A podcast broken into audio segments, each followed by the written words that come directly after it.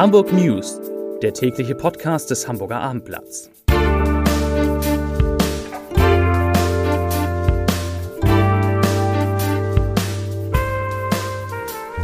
Hallo, moin, moin und herzlich willkommen zum Nachrichtenpodcast des Hamburger Abendblatts. Mein Name ist Matthias Iken und ich beschäftige mich mit folgenden Fragen. Wie entwickelt sich die Corona-Lage? Warum lohnen sich Krawalle am Flughafen manchmal doch? Und weshalb schaltet sich der Bürgermeister in den Streit um das Holstenareal ein? Doch zuvor, wie immer, die meistgelesenen Artikel von abendblatt.de. Auf Platz 3 der Newsblog für den Norden zum Coronavirus. Inzidenz in Hamburg steigt und nähert sich dem 20er-Wert. Platz 2 immer wieder Beschwerden. Ärger mit DHL. Hamburgerin bekommt keine Pakete mehr. Und Platz 1 die Geschichte vom Flughafen Hamburg. Fluggäste rebellieren. Warum nächtlicher Start erlaubt wurde. Nun zu den Nachrichten. Hamburgs Bürgermeister Peter Tschentscher spricht Tacheles. Er will Spekulanten durch deutlich strengere Vertragsgestaltung Einhalt gebieten, wie im Fall des Holstenareals. Es geht nicht, dass wir Vereinbarungen treffen, die dann durch mehrere Wechsel der Eigentümer oder Projektentwickler immer wieder hinausgezögert werden, sagte der SPD-Politiker. Das Holstenareal ist ein Beispiel dafür, dass wir die Dinge im Interesse des Gemeinwohls klarer regeln müssen, so der Bürgermeister weiter. Künftig sollten verbindliche Zeitpläne vereinbart werden, die für alle Vertragspartner verpflichtend sind. Ursprünglich sollten die ersten Bewohner des 86.000 Quadratmeter großen Holstenquartiers in diesem Jahr einziehen. Nun ist die Rede vom Jahr 2026, wenn nichts dazwischenkommt. Nach 24-stündigem Warten am Hamburger Flughafen haben Passagiere eines Fliegers nach Tirana einen nächtlichen Start mit Ausnahmegenehmigung erzwungen. Die rund 250 Reisenden, darunter Familien mit Kindern und ältere Menschen, hatten am 4. Juli mit Wizz Air in die albanische Hauptstadt fliegen wollen teilte der Senat auf eine kleine Anfrage der Linksfraktion mit.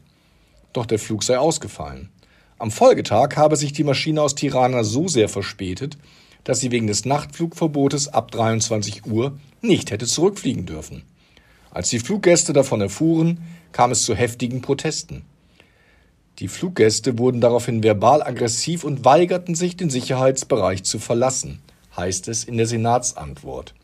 Die Bundespolizei rief die Hamburger Polizei zur Hilfe, die mit 16 Streifenwagen anrückte. Schließlich hob der Flieger am 6. Juli dann doch ab, um 1.41 Uhr. Die Corona-Inzidenz ist am Mittwoch weiter gestiegen.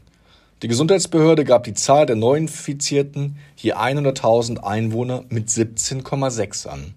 Am Vortag hatte die 7-Tage-Inzidenz bei 16,9 gelegen eine Woche zuvor sogar nur bei 12,2. Insgesamt kamen am Mittwoch 62 neu bestätigte Infektionen hinzu. Das sind 13 mehr als vor einer Woche. In den Krankenhäusern entspannt sich die Lage weiter. Laut Divi-Register liegen noch zwölf Patienten auf der Intensivstation. Seit heute können sich übrigens die rund 110.000 Hamburger Studierenden in den Messehallen eine Woche lang ohne Termin impfen lassen. Dafür reichen neben dem Pass ein Studentenausweis oder eine Immatrikulationsbescheinigung. Zu Beginn der Aktion am Mittwochmorgen hielt sich die Nachfrage allerdings noch in Grenzen. Was waren das noch für Zeiten, als wir von Olympischen Spielen in Hamburg auf dem Grasburg träumten? 2015 erteilten die Bürger den Ambitionen bekanntermaßen eine Abfuhr.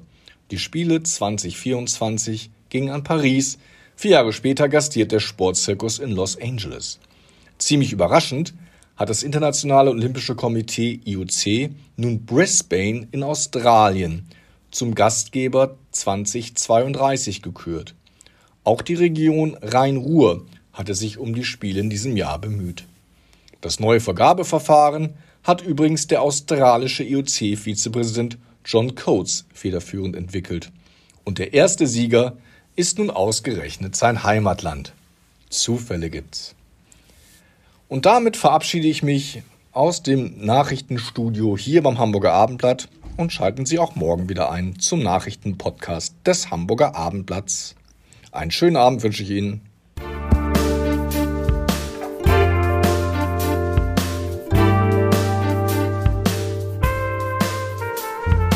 Weitere Podcasts vom Hamburger Abendblatt finden Sie auf abendblatt.de slash podcast.